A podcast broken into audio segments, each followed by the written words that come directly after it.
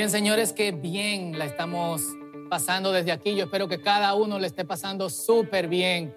Eh, donde está, dice José, que estamos tocando todas sus canciones. Vaya, eh, yo espero que tú lo estás haciendo también para eh, glorificar al Señor. Algunos se están reportando. Eh, Jorvi desde Chile, Mike desde Los Ángeles, Jorge Ortega desde México y pila de gente desde República Dominicana. Gracias, señores, por eh, hacer comunidad y por estar activos eh, en esta mañana. Así que yo le invito a que mientras vamos predicando la palabra del Señor, todos puedan ir poniendo ahí cómo le va tocando o qué opiniones tienen. De modo que al final del mensaje quizá podamos hacer algunos de los comentarios eh, que, que, veamos aquí con, con ustedes. Y nada, vamos a orar y vamos a presentar este tiempo en que conversamos la palabra. Vamos a presentárselo al Señor y yo espero que conversemos, conversemos full. Eh, una de las cosas que más me hace falta de tener eh, público aquí es que eh, la gente en el círculo grita lo que piensa, da sus opiniones y eso obviamente enriquece lo que, lo que vamos predicando. Así que suéltalo en el chat sin quitar tu atención de lo que el Señor tiene para decirte en esta, en esta mañana. Así que eh, dice Luis que aquí están los tres, él, Isabel, eh, Maya, vaya, nítido, Vitico desde Barito Morales, eh, Fauto, mi papá desde Cotuí, vaya, ahí estamos. Vamos a orar y vamos a prepararnos para lo que Dios tiene para nosotros en esta mañana. Señor, te damos muchísimas gracias. ¿Cuántos dan gracias a Dios? Gracias por lo que tú haces. Gracias por lo que tú has hecho. Nosotros estamos aquí como resultado de tu obra. Y estamos, Señor, a la expectativa de lo que harás. Porque tú siempre estás trabajando, aun cuando no lo percibimos, aun cuando no escuchamos nada, tú estás obrando. Y por eso, Señor, en esta mañana queremos que tú nos hables. hemos venido de todo el ruido de la semana, algunos cansados, y trabajados, porque a veces el trabajo pasa por nosotros, nosotros no pasamos por el trabajo. Hemos venido aquí para poder estar tranquilos un momento. Y lejos de estar entretenidos o de estar eh, en, eh, eh, buscando con qué llenar nuestra mente, Señor, nosotros queremos escuchar. Hemos alabado, como dijo uno de los muchachos, con canciones que, que de verdad nos gustan, que nos tocan, pero queremos dedicarla a ti, Señor. Y eso es bueno, que, podamos cantar cosas que reaviven nuestro espíritu, porque tu palabra dice que si, estamos alegres, cantemos alabanzas. ¿Qué vamos a cantar sino lo que, lo que nos gusta, lo que disfrutamos en ti? Gracias por eso, Señor. Háblanos. En el nombre poderoso de Jesús. Amén. Cuando observamos de cerca en la vida, hay algunas cuestiones locas, trágicas y algunas eh, irónicas o sorprendentes, hasta, hasta fatales. Y aquí algunas, algunas historias. Hace años leí, y lamentablemente no recuerdo dónde fue que lo, que lo leí, en uno de estos libros, revistas que había en, en las casas de los, de los abuelos, que en una carretera en, en Alemania venían dos hombres conduciendo, uno en una dirección y otro en otra dirección, y de repente colisionaron, chocaron. Dicen que iban en el mismo carro y también dicen que eh, el carro era hasta del mismo color, es decir, mismo modelo de carro, mismo color. Gracias a Dios chocaron sin ninguna fatalidades humanas, solamente lo que el accidente le provocó lamentablemente a los carros. Pero cuando intercambiaban documentos se dieron cuenta que la coincidencia no solamente era que tenían el mismo modelo de carro y que era del mismo color, sino que tenían el mismo nombre, que nacieron el mismo día, aunque no eran familia. Qué loco, ¿eh? Un amigo me contaba el otro día sobre una ciudad en Europa del Este donde va a ser misionero. Este amigo ahora mismo está de misionero también en otro país de Europa eh, del Este. Ahora se dirige a otra ciudad junto con su familia. Es una ciudad predominantemente, musulmana.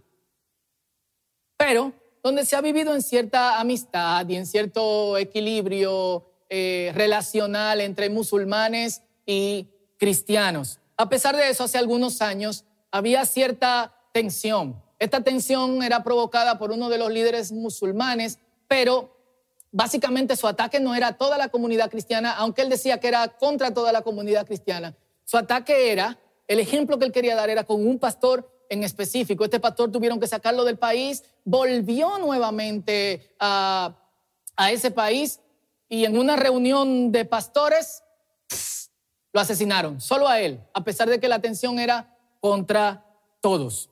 En un centro de rehabilitación de Providence, una ciudad de Estados Unidos, vive Oscar, un gato. Y este gato tiene una habilidad peculiar. El día en que alguno de los pacientes va a morir, y este paciente puede estar muy bien, puede ser una persona que no esté eh, enferma, Oscar no quiere estar con ese paciente. No se le acerca. Y ya todos saben que el día que Oscar no quiere estar contigo, ese es el día en que vas a morir. 50 personas que pasaron por eso son la prueba. Qué loco, ¿eh? Y al final de la Segunda Guerra Mundial, en Estados Unidos, perdón, en Europa, Estados Unidos junto a sus aliados empezaron a hacer orfanatos, lugares donde pudiesen recibir niños cuyos padres eh, habían muerto. Mientras estaban organizando uno de estos lugares, se acerca un señor, señor pálido, los ojos grandes y profundos a causa evidente de su desnutrición, las pupilas dilatadas, eh, se le veían obviamente su ropa más grande que, lo que su cuerpo eh, medía, con una niña pequeña en las mismas condiciones, con símbolos eh, muy evidentes de desnutrición. Así que este hombre llega junto con la niña a este lugar que están preparando para los, los huérfanos y le dice a la persona a cargo, a mí me gustaría que esta niña se quede aquí. Y ellos le preguntaron si era su hija. El hombre dice, sí, es mi hija. Bueno, le dijeron, tenemos que decirle lamentablemente que nuestra regla es que los niños que no tienen, eh, que, que no son huérfanos, que tienen a sus padres, no pueden ser alimentados. Así que nosotros vamos a tener que pasar. Si uno de los padres está vivo, también esto aplica. Tenemos demasiados huérfanos de padre y madre como para también darle alimento a uno medio huérfano. Y este hombre miraba a su pequeña niña que estaba con hambre, evidentemente, parece que lo habían planeado, y lo cuestionaba en cierto modo, ¿qué es lo que está pasando? ¿Qué es lo que, qué lo que te están eh, diciendo? Y él dice, oye, yo, yo la traje para que ustedes la cuiden. El, el tipo a cargo le dijo, oye, no hay nada que nosotros podemos hacer por ti. Así que después de un tiempo de silencio, el hombre lo mira, mira a la niña, lo mira nuevamente y le dice, quiere decir, tú me quieres decir que si yo estuviese muerto, tú sí pudieses cuidar y darle alimento a mi niño. Y el tipo le dijo, quizá ya cansado por toda la, la, eh, la molestia que este tipo le estaba causando, sí, eso es lo que quiero decir. Entonces el hombre se bajó, se arrodilló frente a la niña, la abrazó, le dio un beso se paró, puso la mano de la niña en el tipo a cargo, le dijo, agarra ahí, si es que yo esté muerto, yo voy a resolver eso ahora mismo. Salió y se suicidó. Todas esas historias, y seguro ustedes pueden recordar historias similares, son un ejemplo, como dije al principio, a veces cómico, a veces loco, a veces trágico del curso de la vida. Y esto no es nada nuevo. En la Biblia, el autor de Eclesiastés, en la introducción de su libro, nos presenta una reflexión sobre esto. Y le voy a pedir que en sus casas o en las notas en YouVersion lean en Eclesiastés capítulo 1 del verso 1 al verso 11. Eclesiastés capítulo 1 del verso 1 al verso 11. Para los que están con nosotros en este, eh, en este servicio por primera vez, siempre leemos por lo menos la lectura principal desde la nueva traducción viviente. ¿Lo tienen? Nítido. Dice así, Eclesiastés 1 del 1 al 11. Ahí vamos. Estas son las palabras del maestro, hijo del rey David y gobernante de Jerusalén. Nada tiene sentido. Dice el maestro, ningún sentido en absoluto. ¿Qué obtiene la gente con trabajar tanto bajo el sol? Las generaciones van y vienen, pero la tierra nunca cambia. El sol sale y se pone y se apresura a dar toda la vuelta para volver a salir. Verso 6. El viento sopla hacia el sur y luego gira hacia el norte, da vueltas y vueltas, soplando en círculo. Los ríos desembocan en el mar, pero el mar nunca se llena. Luego el agua vuelve a los ríos y sale nuevamente. Todo es tan tedioso, imposible de describir. No importa cuánto veamos, nunca quedamos satisfechos. Nunca, no importa cuánto oigamos, nada nos tiene contentos. La historia no hace más que repetirse. Ya todo se hizo antes. No hay nada realmente nuevo bajo el sol. A veces la gente dice, esto es algo nuevo, pero la verdad es que no lo es. Nada es completamente nuevo. Ninguno de nosotros recuerda lo que sucedió en el pasado. Y las generaciones futuras tampoco recordarán qué hacemos ahora. Quizás conoces esta frase de este versículo que se ha traducido como en la nueva traducción viviente como nada tiene sentido. Otras versiones dicen todo es ilusión. Otra versión dice pura ilusión. Y la más conocida de todas, eh, para los que son lectores aférrimos de la Reina Valera, vanidad de vanidades.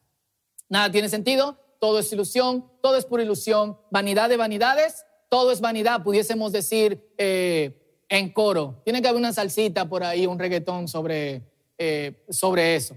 Pero lo que está señalando es mucho más profundo que esto. Porque si es solamente vanidad, da la impresión de que es algo de lo que la gente se siente orgulloso, pero que realmente, en lo que realmente no debería enfocarse. Ilusión da la impresión de que es una realidad simulada, pero no lo es. No estamos en The Matrix flotando en un, eh, en una, eh, en un círculo de plástico lleno de líquido amniótico artificial y nuestros cerebelos pegados a una máquina que nos hace creer que estamos en otro lugar. Eso no es ahí, no es así. Y decir que nada tiene sentido no ayuda con el término. El término hebreo es Hebel. Y el autor no está diciendo que la vida es irracional. De hecho, llega a un punto en que uno comprende que las cosas son así. Es decir, uno, uno piensa, este es el sentido de la vida. Uno no piensa, la vida no tiene sentido. A pesar de eso, no perdemos la capacidad de asombro. ¿Dónde encontramos entonces lo que él quiere decir? Yo creo que lo encontramos en el mismo libro. El mismo libro nos da la pista. Empezamos con las cosas a las que él se refiere usando este término, para que vean que no es solamente son cosas vanidosas o eh, cosas sin sentido. Muchas tienen bastantes sentidos. La primera es la conducta y la actividad humana. Trabajo, comunicación, inteligencia, ciencia, pensamiento, agricultura, etcétera. La segunda es el orden de las cosas. De hecho, en el pasaje que nosotros leímos, nos da como cierta impresión de movimiento. Dice, vamos de un lado, el sol eh, inicia en un lado, en el este, y va hacia el oeste y luego nos da el otro, nos da sentido en otra dirección. El viento sopla desde el norte hacia el sur para cubrir todos los puntos cardinales y luego vuelve desde el sur hacia el norte y para seguir cubriendo todos los puntos, dicen, los ríos bajan hacia, hacia el mar. Eh, en ese tiempo que no tenían los recursos que nosotros tenemos, gráficos que tenemos el día eh, de hoy, ellos usaban todos estos recursos orales para transmitir, hay movimiento, pero aún en ese movimiento él dice, no sé qué es lo que pasa. Es decir, la actividad y la conducta humana, el orden de las cosas, luego los seres vivos, el tiempo, la vida, la muerte, que le pasa a los que viven bien, le pasa también a los que viven mal. De hecho, hay gente que se ejercita y que come saludable y muere joven. Y hay gente que vive comiendo grasa y azúcar y dulce y muere de 90 años. ¿Tiene sentido? Y también la conducta y la actividad humana. Vamos con la vanidad. La conducta divina no puede ser vanidad. Y es una de las cosas que Él cubre. No podemos decir que como Dios actúa hoy es vanidoso, ni hoy ni nunca. No podemos poner la conducta de Dios dentro de esa clasificación. En ciertos aspectos tampoco la conducta humana aplica como, eh, como vanidad, porque hay humanos bastante eh, generosos y lo hacen de corazón. Hay gente que se entrega a sus oficios, que se entrega a su familia. Eso no puede ser vanidad.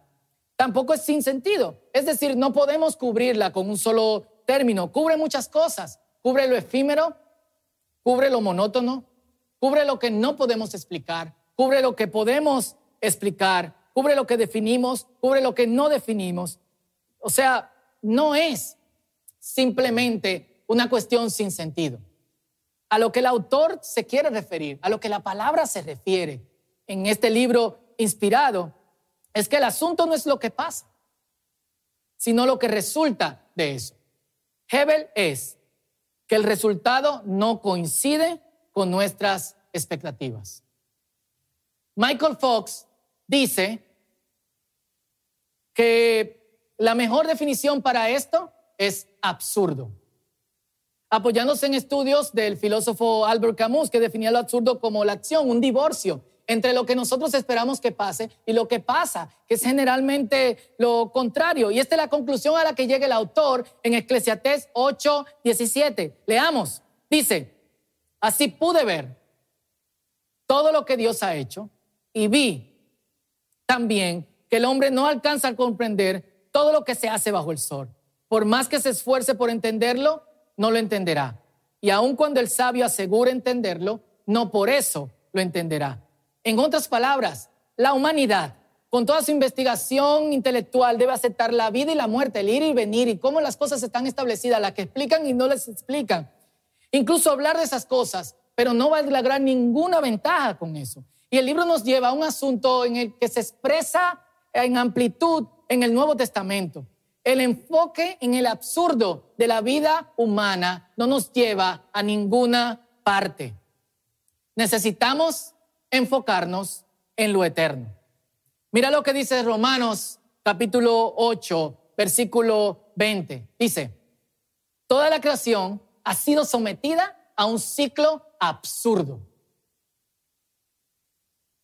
De hecho, la Reina Valera, que es la que usa vanidad de vanidades, este versículo lo, lo traduce como, toda la creación ha sido sometida a vanidad.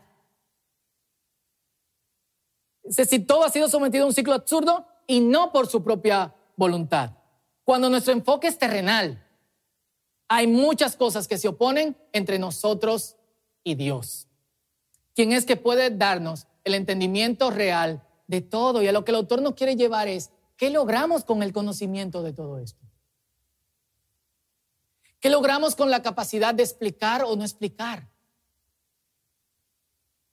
Si seguimos sintiendo esto que algunos llaman estar atormentado de sentido. Esa pequeña ansiedad que tienes, aunque seas exitoso, aunque te vaya bien, aunque eh, ganes todo lo cuarto del mundo, todo el dinero del mundo, esto que sigues sintiendo ahí, aunque pienses y tengas las respuestas de la vida. Y el mismo Salomón lo explica así, Eclesiastés 3, 11. Leemos, Él sembró la eternidad en el corazón humano. Pero aún así, el ser humano no puede comprender todo el alcance de lo que Dios ha hecho desde el principio hasta el fin. Entonces, y bueno, lo, quiero repetir el versículo 3.11 dice, Él sembró la eternidad, pon atención, Dios, Él, sembró la eternidad en el corazón humano.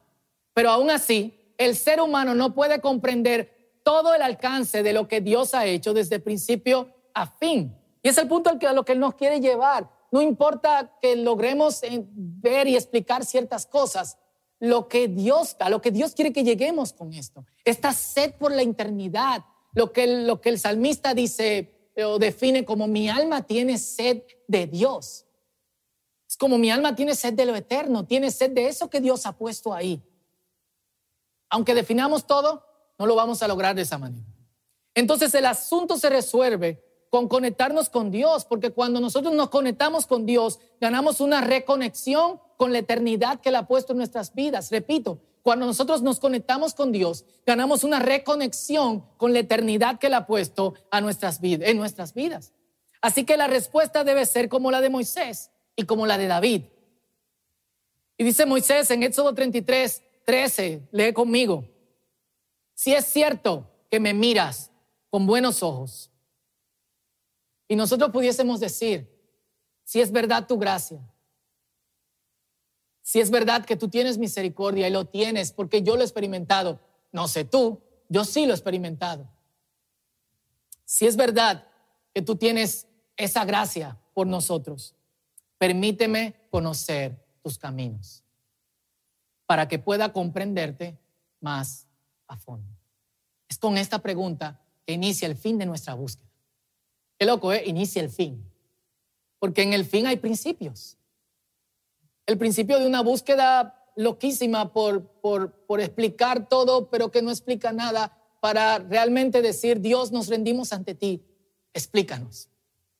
El Salmo 25, 4 y 5 dice, muéstrame la senda correcta, oh Señor, señálame el camino que debo seguir, guíame con tu verdad y enséñame, porque tú eres el Dios que me salva. Todo el día pongo en ti mi esperanza. Muéstrame la senda correcta. Esas son las dos oraciones que tenemos que hacer. Muéstrame tus caminos, porque hemos hallado gracia en ti.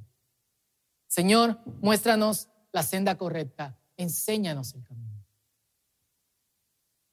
¿Por qué nos aferramos en nosotros tratar de entender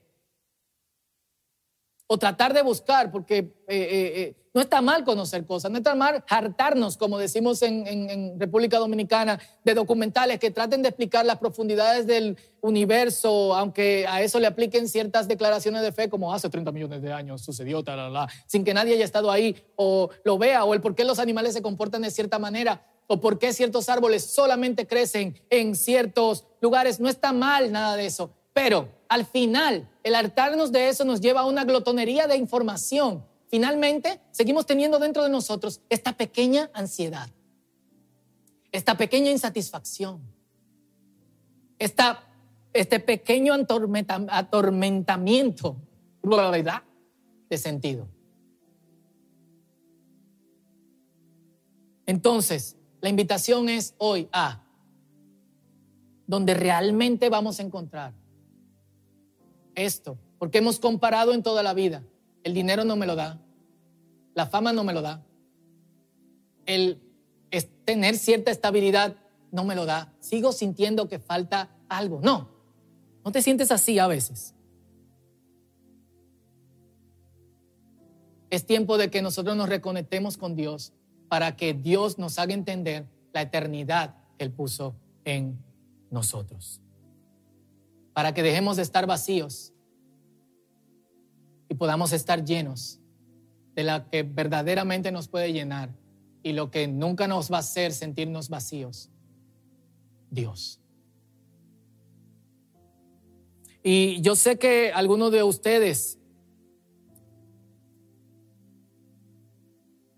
en cierto modo, conectan perfectamente con, con esto. Algunos no le ponen mucha intención, mucha, mucha atención a la búsqueda de las cosas en la vida otros sí. Pero realmente, aunque busques o no, aunque hayas visto este balance o este desbalance que, que, se llama absurdo por algunos, otros lo llaman sin sentido, otros lo llaman vanidad, este Hebel que es tantas cosas. Todos podemos compartir algo y es eso de falta algo. Como dice Rosa aquí, nuestra vida tiene trascendencia porque Dios sembró eternidad en nuestros corazones. Cristian dice, queremos tranquilidad confiando en lo que está seguro en la tierra en vez de confiar en que Dios nos proveerá lo que, eh, lo que necesitemos. Cristian también dice que me tomé la pastilla roja hoy de The Matrix, pero te perdono. Y eh, hay alguien que te esperando un mangú que le prometí. Vamos otra vez al mensaje. Nuestra vida solamente tiene trascendencia cuando podamos reconectarnos integralmente con Dios. Ese es el fin de nuestra búsqueda y el principio de una vida totalmente Así que donde estás, te invito a que ores con nosotros. antes de que, de que adoremos, de que adoremos juntos. Y que sabiendo tu propia condición, quizás tú eres de los que buscan. Tú eres de los que dedican mucho tiempo tratando de encontrar sentido. Mm, posiblemente no en la dirección del intelectual, pero, pero sí en estas cosas que pasan de la vida, como Oscar el Gato o los dos señores del mismo nombre, mismo carro, mismo color que chocaron el mismo día y que nacieron también el mismo día. O de esta locura en la que solamente algunos son privilegiados a pesar de tener la necesidad. Solo en Dios encontramos donde estás, sabiendo tu situación en específico. Y antes de que adoremos, voy a dejar un minuto para que full pienses en qué te toca a ti de todo esto. Y puedas, podamos decir finalmente cuando oremos todos juntos, Señor, enséñame tus caminos. Guíame. Espero en ti. Este es tu tiempo con Dios.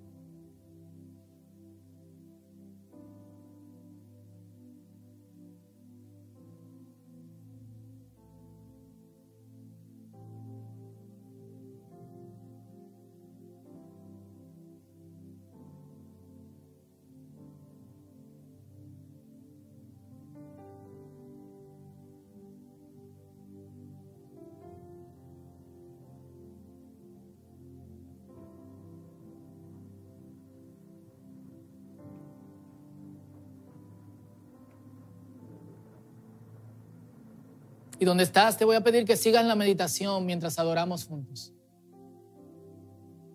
Mientras decimos, bendice alma mía al Señor, todo mi ser. Que esta sea nuestra oración el resto de la semana hasta que encontremos ese clic. Enséñame tus caminos, porque tú me has dado gracia. ¿Oramos? Dale.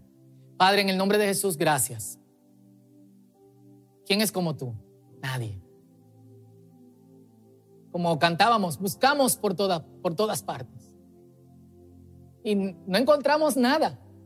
Y tú has puesto de hecho esas cosas para que la disfrutemos. El comer con amigos es, wow, buenísimo. El poder disfrutar de buena música, excelente. Disfrutar la esposa o el esposo, poder disfrutar el conocimiento, también leer buenos libros, el poder ver la naturaleza, el poder tirarnos en el piso en esta época eh, tan loca, por lo menos subir a la azotea de la casa o, en el frente, mirar hacia arriba las nubes o las estrellas. Todas esas cosas las has dado para que las disfrutemos, pero no para que encontremos significado.